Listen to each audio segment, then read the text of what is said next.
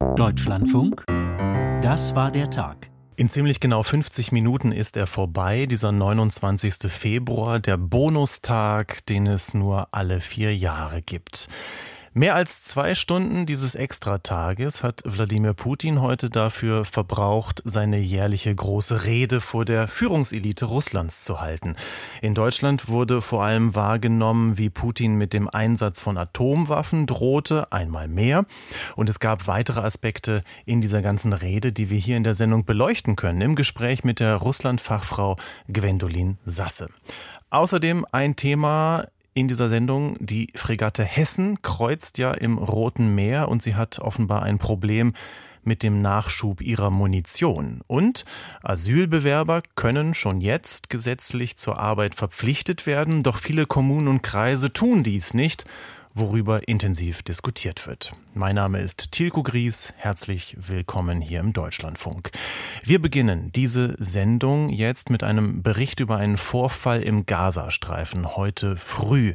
Über diesen Vorfall ist noch nicht viel klar und aufgeklärt. Klar und wir wissen, dass ein Hilfskonvoi Gaza-Stadt erreichte.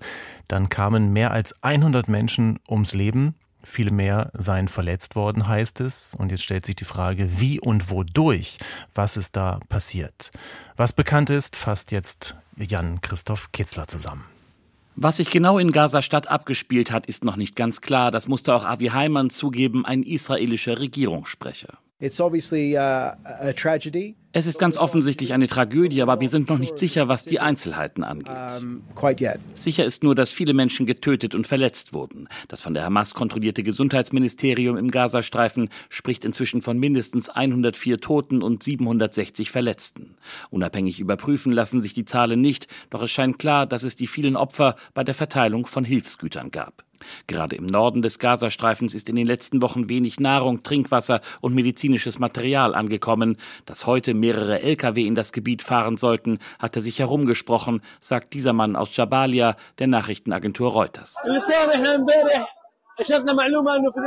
Wir haben gestern die Information bekommen, dass sie Hilfe an den Nabulsi-Platz bringen. All die Leute in Nordgaza sind dorthin gegangen. Um fünf Minuten vor vier haben wir dann die israelischen Panzer gesehen. Die haben plötzlich und direkt auf die Leute geschossen. Und dann haben wir nichts gesehen als Verletzte und Tote auf dem Boden. Das war unvorstellbar.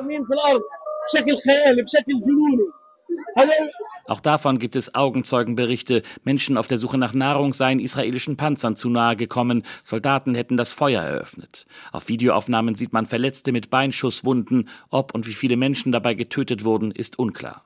Israelische Vertreter vermuten, dass Menschen auch im Gedränge verletzt und getötet wurden. Außerdem hat das israelische Militär Luftaufnahmen veröffentlicht, die Regierungssprecher Avi Heimann so erklärte. My understanding thus far is that uh nach meinem Verständnis bis jetzt sind Fahrzeuge mit Hilfsgütern gekommen, die von Menschen gestürmt wurden, die etwas davon erbeuten wollten. Und dann, das sieht man deutlich auf den Videos, die das israelische Militär verbreitet hat, sind die palästinensischen Fahrer dieser überrannten Lkw in die Menschenmenge gefahren und haben zig Menschen getötet.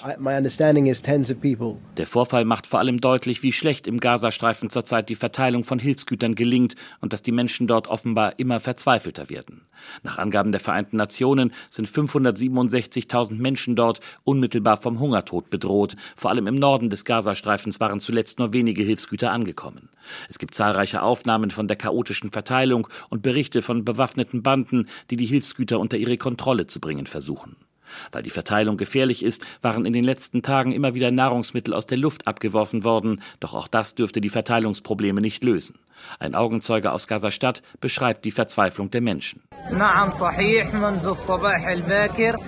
Seit dem frühen Morgen kommen Leichen zum Al-Shifa-Krankenhaus, nachdem sie auf der Suche nach Essen waren. Sie sind zum Kreisverkehr auf der Suche nach Nahrung. Und jetzt siehst du, wie Menschen ankommen, die getötet oder verletzt wurden.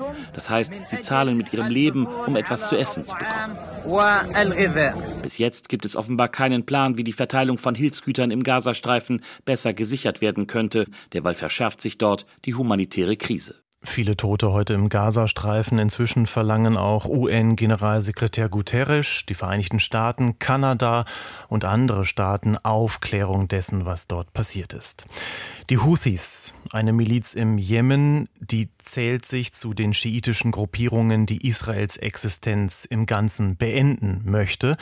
Um Israels Unterstützer im Westen, vor allem in westlichen Industriestaaten, unter Druck zu setzen, greifen die Houthis Schiffe, Handelsschiffe an, die Kurs durch das Rote Meer nehmen. Um diese Houthis zurückzudrängen, um die Schiffe zu schützen, kreuzt im Roten Meer seit wenigen Tagen auch ein deutsches Schiff, eine deutsche Fregatte, die Hessen. Und nun wurde bekannt, womöglich kann das Schiff nicht sehr lange dort bleiben, weil irgendwann, oder nicht irgendwann, sondern womöglich bald, die Munition zur Neige geht. Frank Capellan berichtet über ein womöglich sehr deutsches Problem. Erst einmal erschien der deutsche Einsatz als Erfolg. Erst wenige Tage ist das Schiff im Roten Meer und schon wird vorgestern der Abschuss von Drohnen der Houthi-Milizen vermeldet. Verteidigungsminister Boris Pistorius war gestern noch voll des Lobes für die Fregatte Hessen. Gegen 20 Uhr mitteleuropäischer Zeit erfasste sie eine unbemannte Drohne. Kurz darauf konnte die erfolgreich bekämpft werden. Eine Viertelstunde später dann eine zweite, die sich im Anflug auf das Schiff befand. Jetzt aber ist von Problemen die Rede. Die Munition könnte schon bald ausgehen, das sagt jemand, der es wissen muss. Mit drei Raketenarten an Bord ist die Hessen ins Rote Meer gefahren, meint Flottenadmiral Axel Schulz, dem das Schiff unterstellt ist, gegenüber dem NDR. Aber wir haben eine begrenzte Anzahl an Flugkörpern. Irgendwann wird uns die Hochwertmunition auch ausgehen. Nachschub aus Deutschland kann derzeit kaum beschafft werden. Wenn wir alles verschossen haben, dann wird der Einsatz beendet sein, meint der Admiral.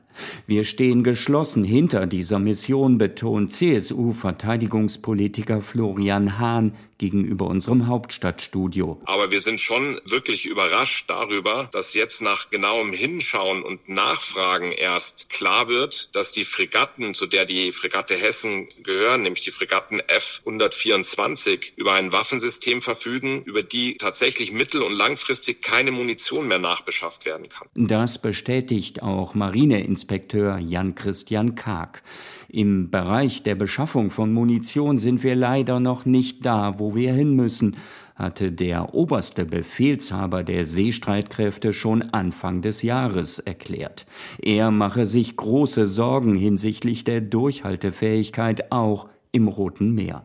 Sollten die Houthis, unterstützt und angetrieben vom Iran, nun verstärkt Angriffe auf die Hessen fliegen, dann müsste das Schiff möglicherweise schon bald wieder die Heimreise antreten, fürchtet der CSU-Abgeordnete Florian Hahn. Am Ende des Tages ist nicht klar, wann die Fregatte Hessen vielleicht vorzeitig wieder zurückfahren muss, nämlich dann, wenn die Munition leer geschossen ist. Marineinspekteur Karg immerhin bescheinigt der Besatzung, alles richtig gemacht zu haben und der Vizeadmiral nimmt seine Soldaten in Schutz weil bereits am Montag auf eine amerikanische Drohne geschossen worden war, ohne diese allerdings zu treffen. Da wurde wie im Lehrbuch vorgegangen, die Drohne war als feindlich klassifiziert, ich hätte als Kommandant genauso gehandelt, betont Karg.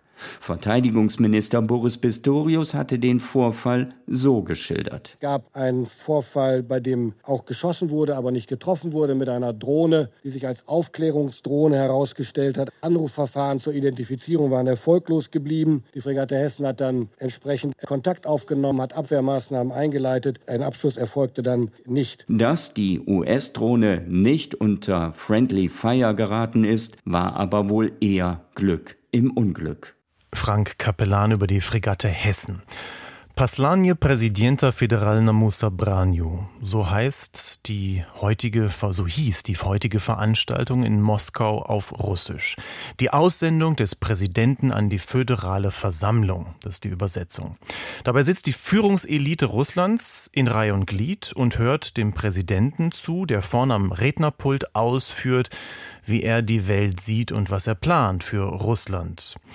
Russland führt Krieg, weshalb am Rednerpult eben auch ein Kriegsheer stand. Opposition und Kritik gibt es nicht mehr im eigenen Land, weshalb im Publikum genickt und sogar mitgeschrieben wird. Das Staatsfernsehen überträgt auf vielen Kanälen, auch Werbetafeln in russischen Städten haben die Rede gezeigt. Mehr als zwei Stunden lang ging das heute so.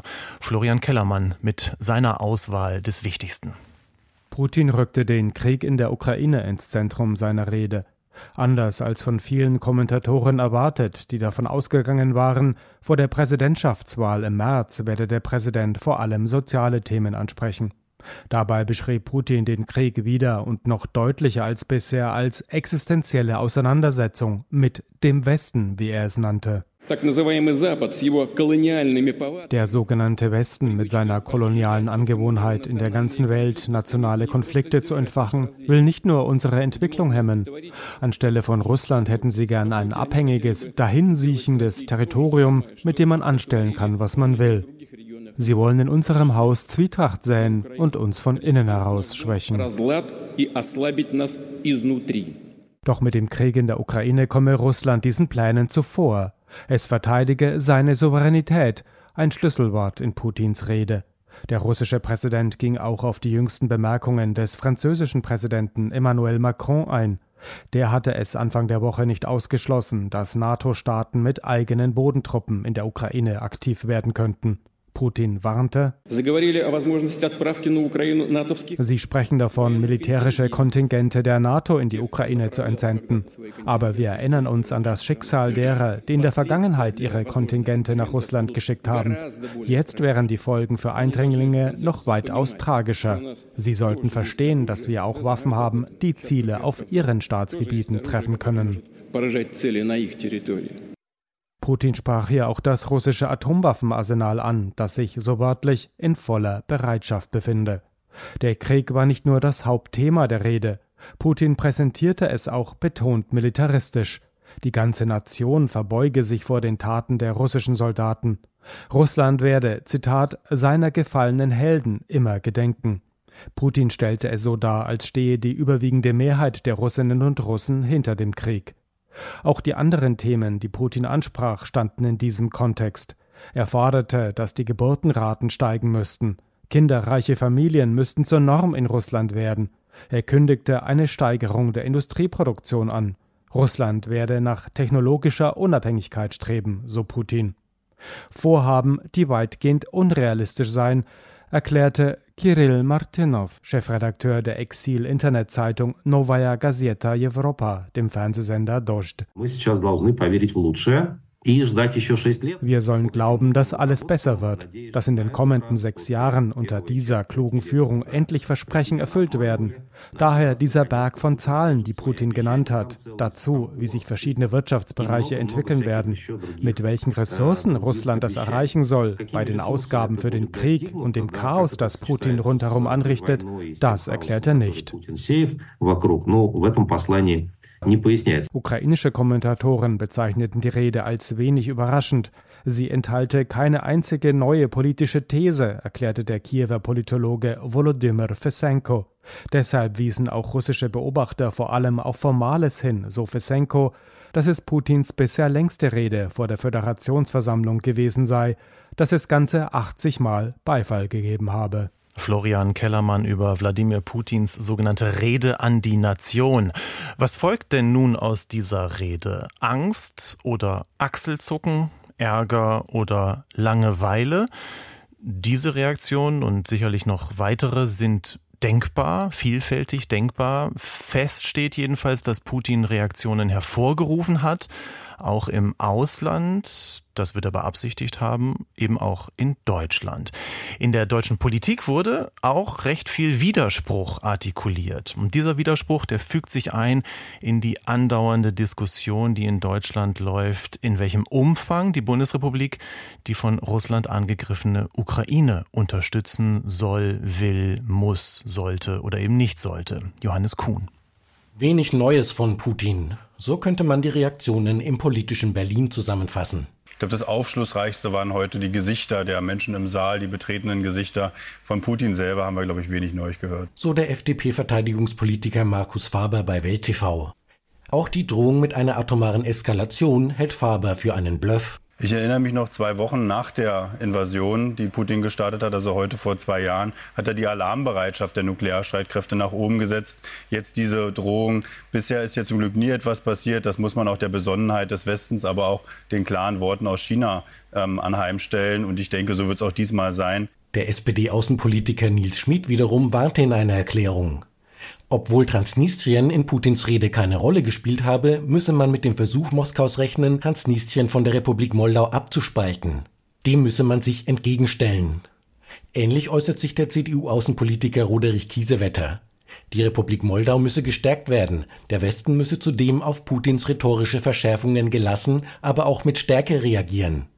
Kiesewetters Ratschlag ebenfalls bei Welt TV. Und deswegen ist es umso wichtiger, dass wir klarer uns positionieren, Taurus liefern und im Verbund mit unseren Partnern wie Finnland, Schweden und den baltischen Staaten mehr tun, nichts ausschließen, keine roten Linien ziehen und vor allen Dingen nicht in Selbstabschreckung ergehen. Da sollte der Bundeskanzler mehr auf FDP und Grüne und auch auf die Union hören.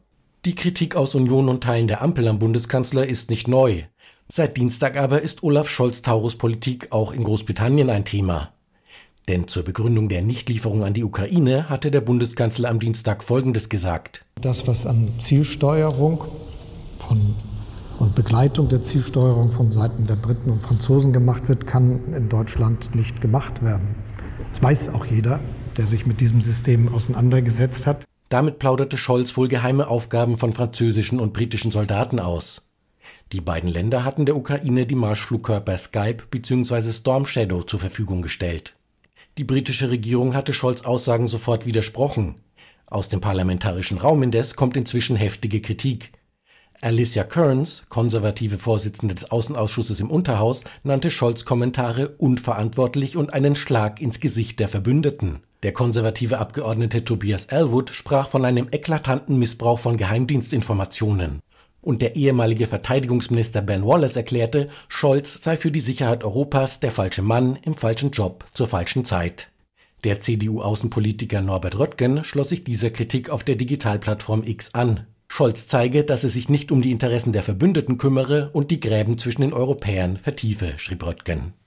Johannes Kuhn berichtete. Und jetzt gehen wir in die Analyse dieser Rede mit Gwendolin Sasse, der wissenschaftlichen Direktorin des Zentrums für Osteuropa und internationale Studien an der Humboldt-Universität zu Berlin. Welcher Eindruck aus dieser Rede ist für Sie der wichtigste? Es war fast eine Wahlkampfrede von Wladimir Putin heute, aber natürlich muss er sich gar nicht in einem Wahlkampf stellen. Und er hat zwar vom Krieg gesprochen, er nennt es natürlich weiterhin eine militärische Spezialoperation, aber der Krieg war nicht durchgehend das Hauptthema. Er hat viele Versprechen an die Bevölkerung gemacht. Er hat eine sehr aktive Sozialpolitik angekündigt. Er hat fast kein Thema ausgelassen. Es kam alles vor. Der Gesundheitssektor, Forschung, Bildung, Aufforstung. Das heißt, es gab viele direkt an die Bevölkerung gerichtete Versprechen. Und ähm, das soll natürlich vor der Präsidentschaftswahl, die ja keine wirkliche Wahl ist, in zwei Wochen eine gute Stimmung im Volk schaffen. Wenn man das alles zusammenrechnet, dann können diese Milliardenbeträge gar nicht so ausgegeben werden. Aber darum geht es nicht. Wenn man sich diese Paslagne, diese, diese Rede an die Nation aus den vergangenen Jahren anschaut, dann gibt es ja immer wieder diesen langen Abschnitt von, von Versprechungen, Geldversprechungen. Meinen Sie nicht, dass vielen Russen und Russinnen irgendwann auffällt, dass das, was da versprochen wird, gar nicht umgesetzt wird? Auf jeden Fall. Ich glaube nicht, dass viele Leute davon ausgehen werden, dass diese Versprechen umgesetzt werden.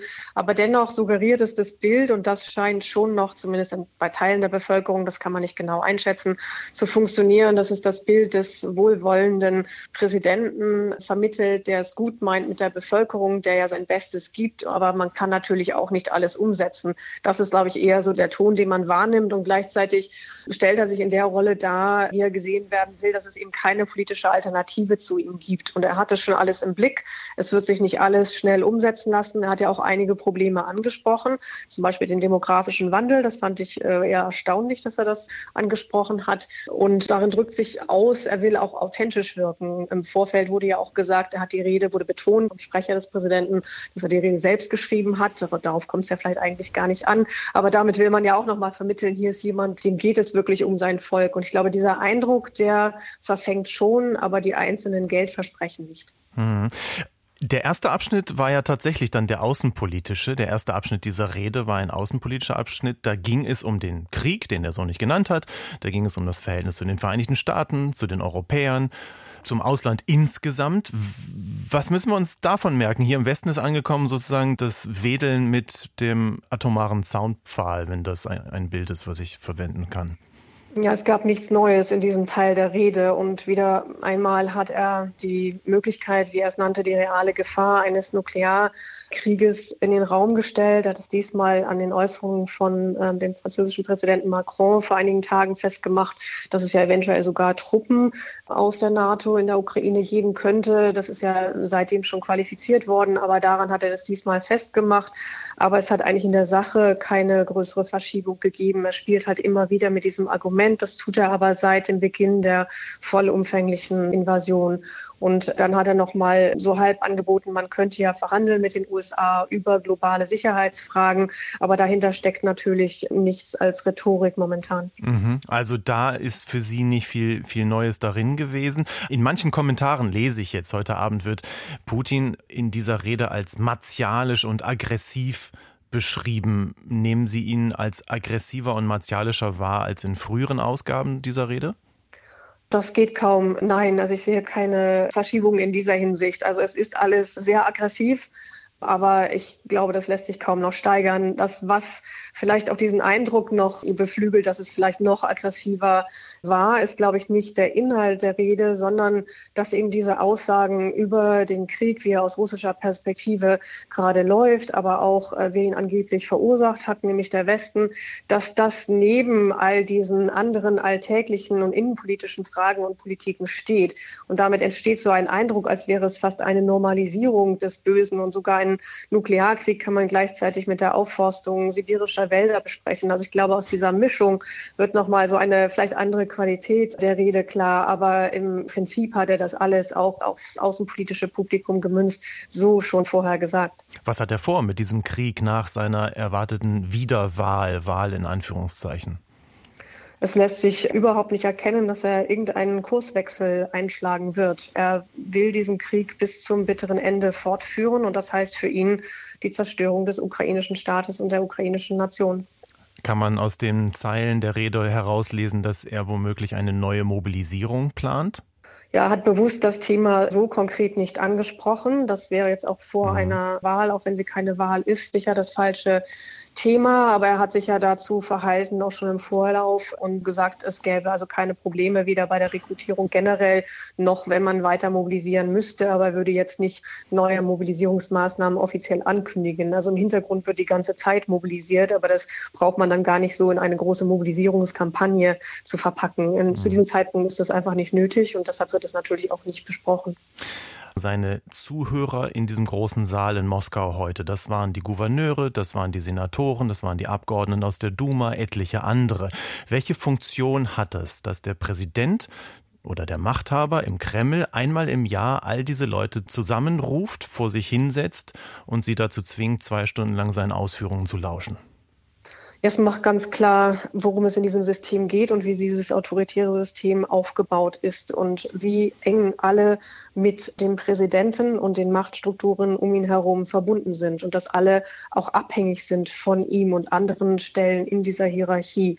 Und das wird eben sehr deutlich gemacht, auch bildlich nach ganz Russland äh, transportiert und auch ins Ausland transportiert, dass dies ein System ist, das momentan funktioniert, weil es so aufgebaut ist. Aber die Inszenierung des Ganzen die unterstreicht das dann nochmal, diese wirklichen Abhängigkeiten im System und dass keiner wirklich auf seinen offiziellen ähm, Stellen momentan aus diesem System austreten wird oder austreten kann. Ein Thema, das nicht explizit auftauchte, war das Thema Moldau-Transnistrien. Warum nicht? Ja, ist eigentlich interessant, weil es alle erwartet haben, auch im Ausland, insbesondere im Ausland, dass es vorkommt und dann kam es nicht vor. Und eigentlich gehört auch das, glaube ich, wenn wir genau hinschauen, genau zum Plan äh, Putins bei dieser Rede. Denn er hat mit dieser Ankündigung zuerst aus Transnistrien, dass man um den Schutz Russlands bitten würde. Dann steht da aber auch bei dieser merkwürdigen Versammlung von Abgeordneten aus allen Ebenen Transnistriens stand auch drin, dass man sich auch an die UNO, die OSZE und die EU wenden wollte. Also es war jetzt nicht nur gen Russland gerichtet und deshalb vielleicht noch nicht so gefährlich wie andere Muster, die wir kennen in dieser Argumentation, um den Schutz Russlands zu bitten. Aber eigentlich ist es ja viel ähm, geschickter für Putin, es gar nicht angesprochen zu haben, wo schon die halbe Welt drauf schaut und es erwartet. Und eigentlich hat er mit dieser Erwartung gespielt und es dann gar nicht zu, anzusprechen, zeigt zum einen auch, dass es momentan keine absolute Priorität zu sein scheint, dass man auch, glaube ich, sich militärisch momentan dort nicht verausgaben wird. Das ist ja eine, anders gelagerte Grenze. Man müsste da eigentlich über Odessa rein und Odessa hat man nicht erobert in der Ukraine. Aber es zeigt vor allem auch, dass man, glaube ich, ganz bewusst damit gespielt hat. Das sagt Gwendolin Sasse vom Zentrum für Osteuropa und internationale Studien an der Humboldt-Universität in Berlin. Frau Sasse, danke für das Gespräch. Vielen Dank. Dieses Gespräch haben wir vor etwa zweieinhalb Stunden aufgezeichnet. Jetzt ist es 23 Uhr und 35 Minuten, fünf Minuten nach halb zwölf am späten Abend und wir haben einige Kurzberichte für Sie. Bis zum kommenden Sonntag gilt im Tarifstreit zwischen der Deutschen Bahn und der Gewerkschaft Deutscher Lokomotivführer noch die sogenannte Friedenspflicht. Die Bahn hat aber die Tarifverhandlungen ihrerseits bereits abgebrochen, heißt es in einer Mitteilung des Staatskonzerns. Wie die Gewerkschaft reagiert, dazu Dieter Nürnberger.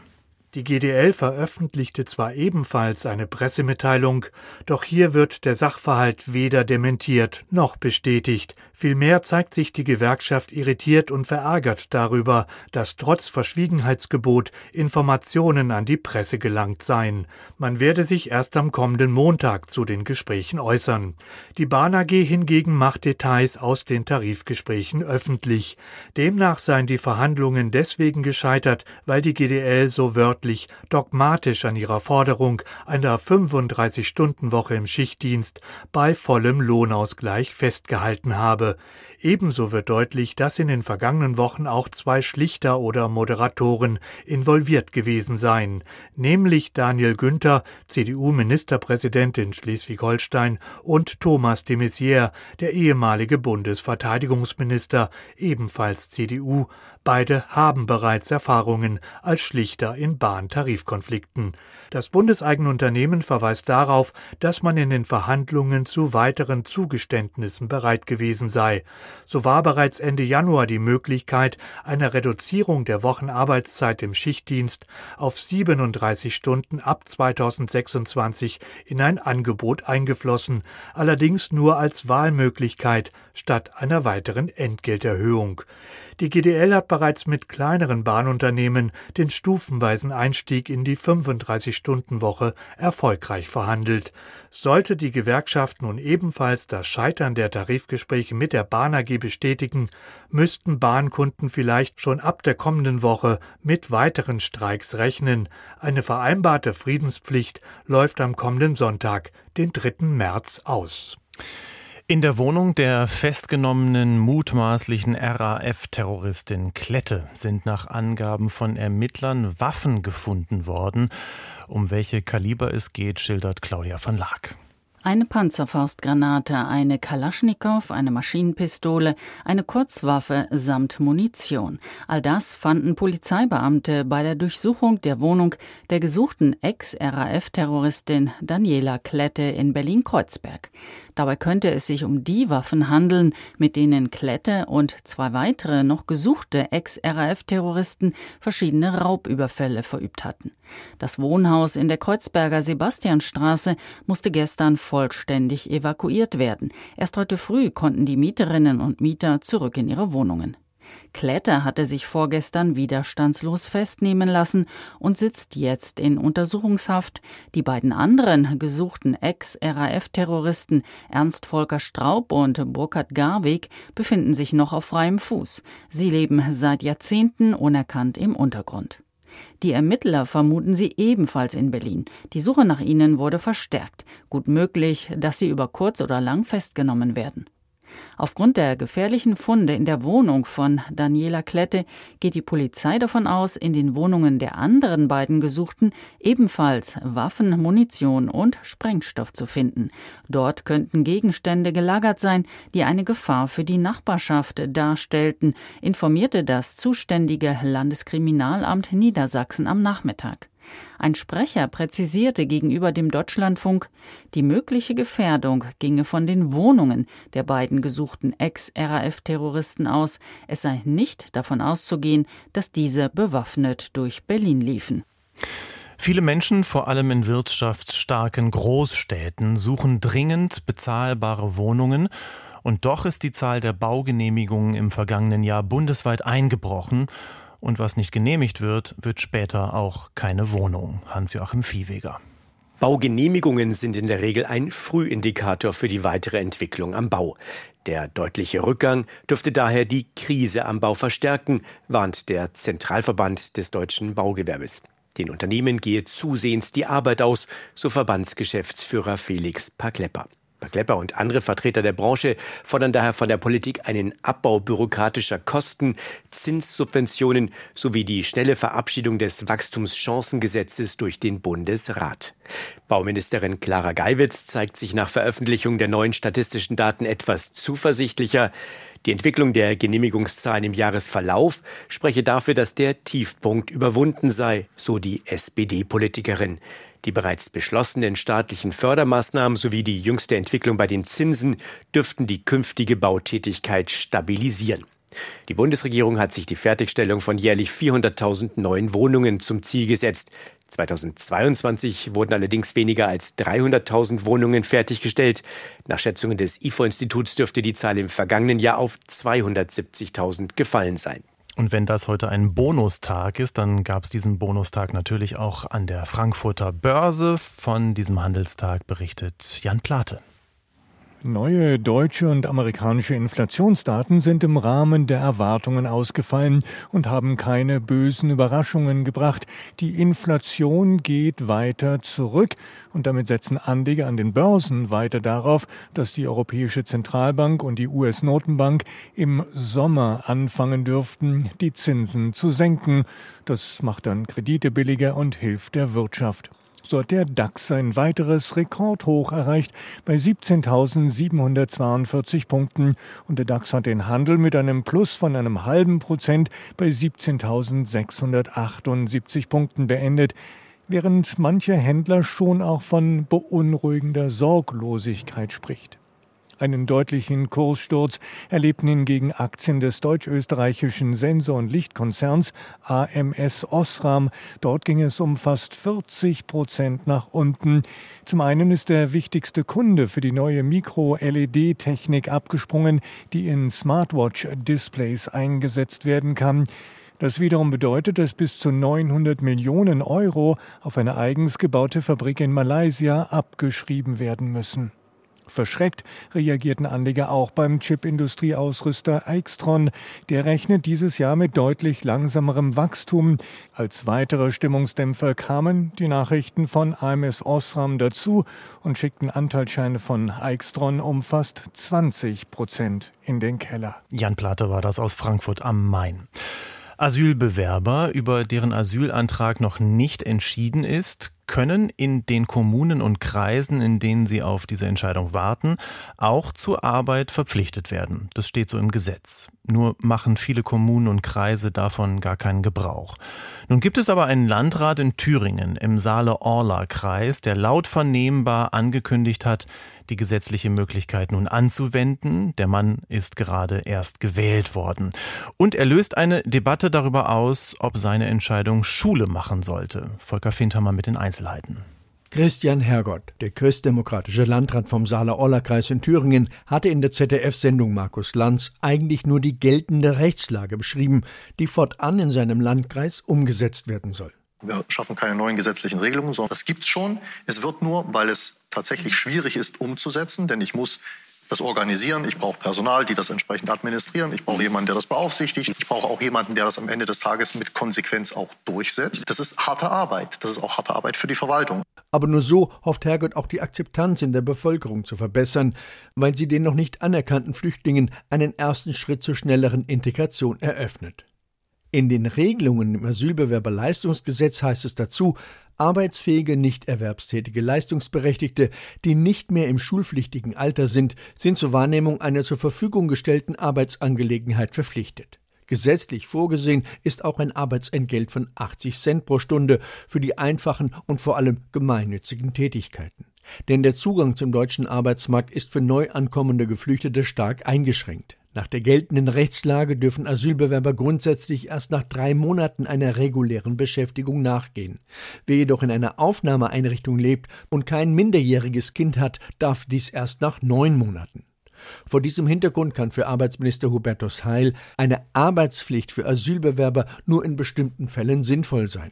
Eine nachhaltige Arbeitsmarktintegration werde so aber nicht gelingen, sagte Heil gegenüber der Bildzeitung. Das Ziel sollte jedoch sein, die Menschen dauerhaft in sozialversicherungspflichtige Arbeit zu bringen. Vor dem Hintergrund appelliert der Arbeitsminister an die Arbeitgeber, auch Menschen mit wenig Deutschkenntnissen einzustellen und dafür zu sorgen, dass die nicht in der Arbeitslosigkeit verharren.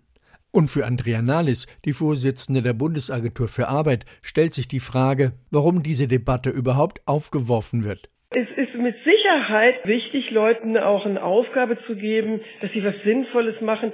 Dann nur in den Sammelunterkünften erstmal abzuwarten, wie sich der Status klärt, wo man vielleicht eine Wohnung bekommt und so weiter, dürfte sicherlich auch nicht befriedigend sein. Insoweit kann ich nur sagen, wenn das vernünftig ist und wenn das sinnvoll ist, warum nicht? Aber solche Appelle, wenn die Rechtslage längstens es schon hergibt und man selber es einfach tun kann und sollte, finde ich komisch. Und auch der Branchenverband deutscher Hotels und Gaststätten DEHOGA drängt darauf, Geflüchtete schneller in sozialversicherungspflichtigen Jobs zu beschäftigen, zumal in Hotels und der Gastronomie bereits vergleichsweise viele Flüchtlinge arbeiten würden, erklärt der Verband. Von einer falschen Debatte spricht dagegen die Organisation Pro Asyl, denn sie suggeriere, dass man es mit Menschen zu tun habe, die arbeitsunwillig seien, während sie meist gar nicht arbeiten dürfen so der flüchtlingspolitische Sprecher von Pro Asyl gegenüber der deutschen Presseagentur. Notwendig sei stattdessen die Aufhebung der Arbeitsverbote für Asylbewerber und notwendig sei auch der Ausbau von Sprachangeboten sowie die schnellere Anerkennung von beruflichen Qualifikationen. Keine Überweisungen mehr an die Familie im Heimatland. Das soll ein Effekt der Bezahlkarte für Asylbewerber sein. Und die Ampelkoalition hat sich nun auf bundesweite Regelungen geeinigt, wie Dietrich Karl Meurer berichtet. Bisher ist gesetzlich geregelt, dass Asylsuchende, die nicht in Aufnahmeeinrichtungen untergebracht sind, vorrangig Unterstützung in Form von Bargeld erhalten sollen. Künftig sollen Sachleistungen oder Bezahlkarten gleichrangige Optionen sein. So steht es in einem Gesetzentwurf, auf den sich die Ampelparteien geeinigt haben und der nun unter den zuständigen Ministerien abgestimmt werden soll. Im Gespräch sind auch Ausnahmen, etwa für Asylbewerber, die einen Job haben und deswegen ein Konto besitzen. Befürworter versprechen sich von der Einführung von Bezahlkarten, dass dadurch verhindert wird, dass Asylsuchende Geld aus ihrer Unterstützung in ihre Heimatländer schicken können. Kritiker befürchten Diskriminierung. Aus den Bundesländern kam der Ruf nach Rechtssicherheit. Sie forderten deshalb eine bundesweite Regelung. Innerhalb der Regierungskoalition war das umstritten. Die Grünen stemmten sich dagegen. Sie verwiesen auf bereits bestehende regionale Versuche. SPD und FDP befürworten eine solche Regelung.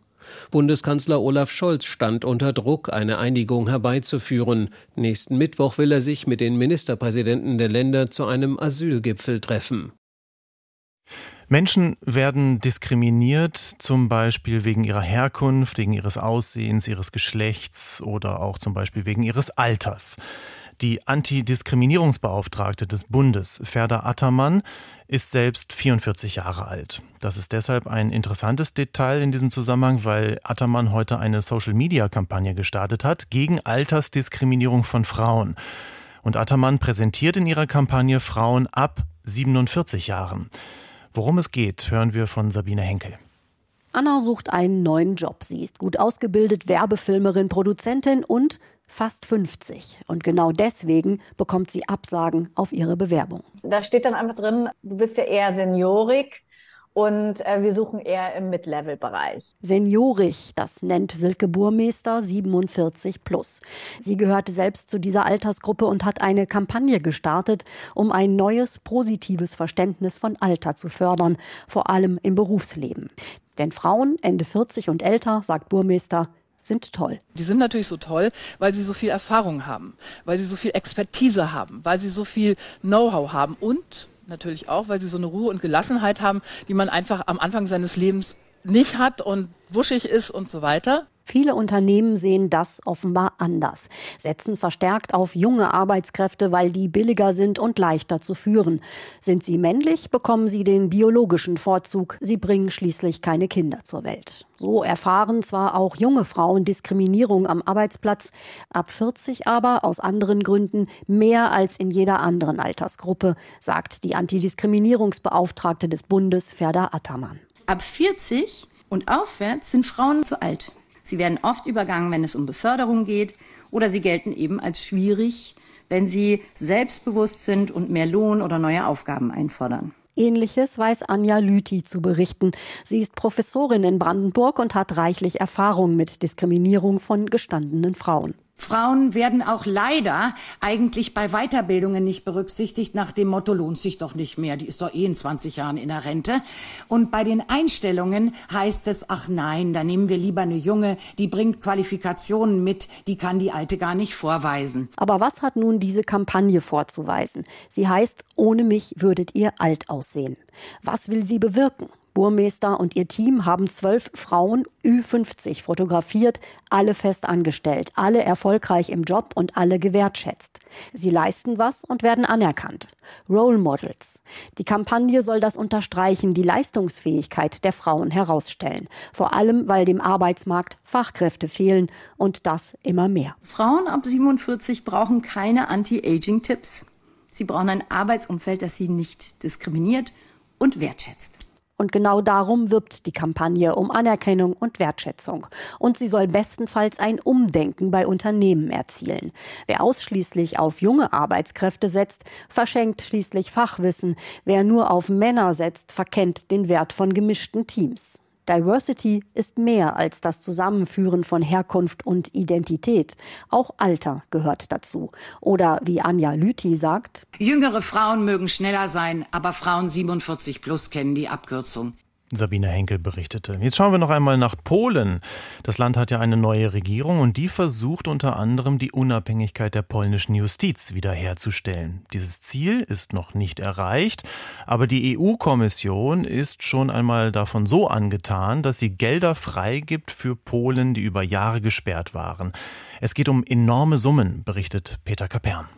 Als Ursula von der Leyen am vergangenen Freitag nach Warschau kam, da hatte sie etwas im Gepäck, was in diesen Tagen Seltenheitswert hat. I have good news. Gute Nachrichten nämlich.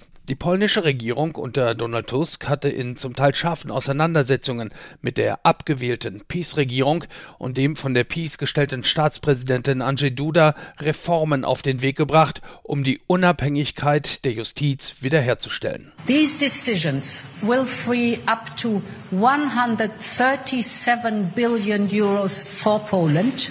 Diese Entscheidungen, so die Kommissionspräsidentin in der vergangenen Woche, könnten zur Freigabe von bis zu 137 Milliarden Euro führen. Was allerdings noch fehlte, war der formelle Beschluss der EU-Kommission, und den gab es heute. Zur Erinnerung, die EU-Kommission hatte die Auszahlung von mehr als 140 Milliarden Euro an Polen blockiert, weil die mittlerweile abgewählte Regierung der polnischen Nationalkonservativen den Rechtsstaat demontiert hatte. Zum einen 76,5 Milliarden aus den Kohäsionsfonds und zum anderen 60 Milliarden aus dem Corona-Wiederaufbaufonds. 5 Milliarden aus dem Corona-Hilfstopf hatte Polen schon vor wenigen Wochen erhalten. Nun kann auch der Rest in mehreren Tranchen Richtung Warschau abfließen. Unter der Voraussetzung, dass auch die Mitgliedstaaten der Auszahlung zustimmen, was allerdings eine Formalie sein dürfte. Für die Auszahlung der Gelder aus dem Kohäsionsfonds bedarf es keiner Zustimmung des Rates. Ursula von der Leyen war voll des Lobes für die Reformen, die Donald Tusk auf den Weg gebracht hat. Es sei sein Verdienst, dass das EU-Geld jetzt nach Polen fließen könne, so die Kommissionspräsidentin.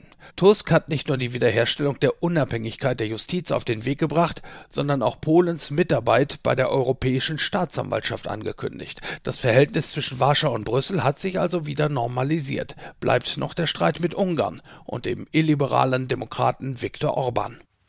Und jetzt haben wir noch die Presseschau für Sie, zusammengestellt heute von Philipp Früh und präsentiert von Thomas Pelzer. Zahlreiche Zeitungen kommentieren die Rede des russischen Präsidenten Putin zur Lage der Nation. Ein Zeugnis von Angst und Größenwahn zugleich, heißt es in der Leipziger Volkszeitung zu Putins Ansprache. Gelassen droht der Kriegstreiber im Kreml mit russischen Waffen von einer Reichweite bis in den Westen und bespürt gleich noch die Bedrohung eines Atomkonflikts. Sein Angebot an die USA zu einem Dialog über die Sicherheit in der Welt ist vor diesem Hintergrund blanker Hohn. Die Berliner Morgenpost erläutert, der russische Präsident reagierte offenbar auf die Äußerungen des französischen Präsidenten Macron, der westliche Truppen für die Ukraine nicht mehr ausschließen will. Es ist Teil der psychologischen Kriegsführung von Putin, Ängste schüren, Vorbehalte stärken, Keile treiben zwischen die Verbündeten. Putins Maximaldrohungen entspringen einem hohen Maß an Hilflosigkeit, betont hingegen die Augsburger Allgemeine. Zwar hat er es geschafft, die Ukraine in echte Bedrängnis zu bringen, doch von seinem Ziel eines schnellen Sieges ist er weit entfernt. Es wäre ein Fehler, wenn die Regierungen in Berlin, Paris und London Putin allein die Deutungshoheit in diesen angespannten Zeiten überließen. Der Kölner Stadtanzeiger geht auf einen anderen Aspekt der Rede ein. Putin hat offensichtlich panische Angst vor Unruhe in seinem Land und einem Machtverlust. Nachdem er in seiner Rede Einschüchterungsversuche abgespult hatte, ging er zu Verheißungen für Russinnen und Russen über. Die Löhne werden steigen, arme Familien sollen mehr Geld bekommen, die Gesundheitsversorgung soll verbessert, die Industrie modernisiert werden. Botschaft, alles wird besser. Zur Debatte über eine Pflicht von Asylbewerbern zu gemeinnütziger Arbeit meint die Frankfurter Allgemeine Zeitung. Die Arbeitspflicht ist nicht der große Wurf, der die grundsätzlichen Probleme lösen wird, aber sie könnte eines von vielen Stellschräubchen sein. Die Vorstellung, dass Asylbewerber untätig in ihren Unterkünften sitzen und, freiwillig oder nicht, von Steuergeld leben, stößt vielen Menschen übel auf. Das Straubinger Tagblatt wirft ein, Wichtig ist, dass Asylbewerbern signalisiert wird, dass man sich in die Gesellschaft, auf deren Kosten man lebt, auch einbringen muss. Wer arbeitet, findet Selbstbestätigung und die Anerkennung der Bevölkerung und bestenfalls eine reguläre Arbeit. Die Lausitzer Rundschau aus Cottbus kritisiert dagegen die Arbeitspflicht, die als Modellprojekt in einem Thüringer Landkreis anlaufen soll. Viele Migranten dürfen hierzulande erst nach monatelanger Verzögerung oder auch gar nicht in einem regulären Job arbeiten. Dass sie nun für 80 Cent in der Stunde der Kommune zu Willen sein sollen, ist Ausbeutung. Im schlimmsten Fall würde die Beschäftigung zum Akt der Demütigung. Dankeschön, das war die Presseschau. Dankeschön, Thomas Pelzer.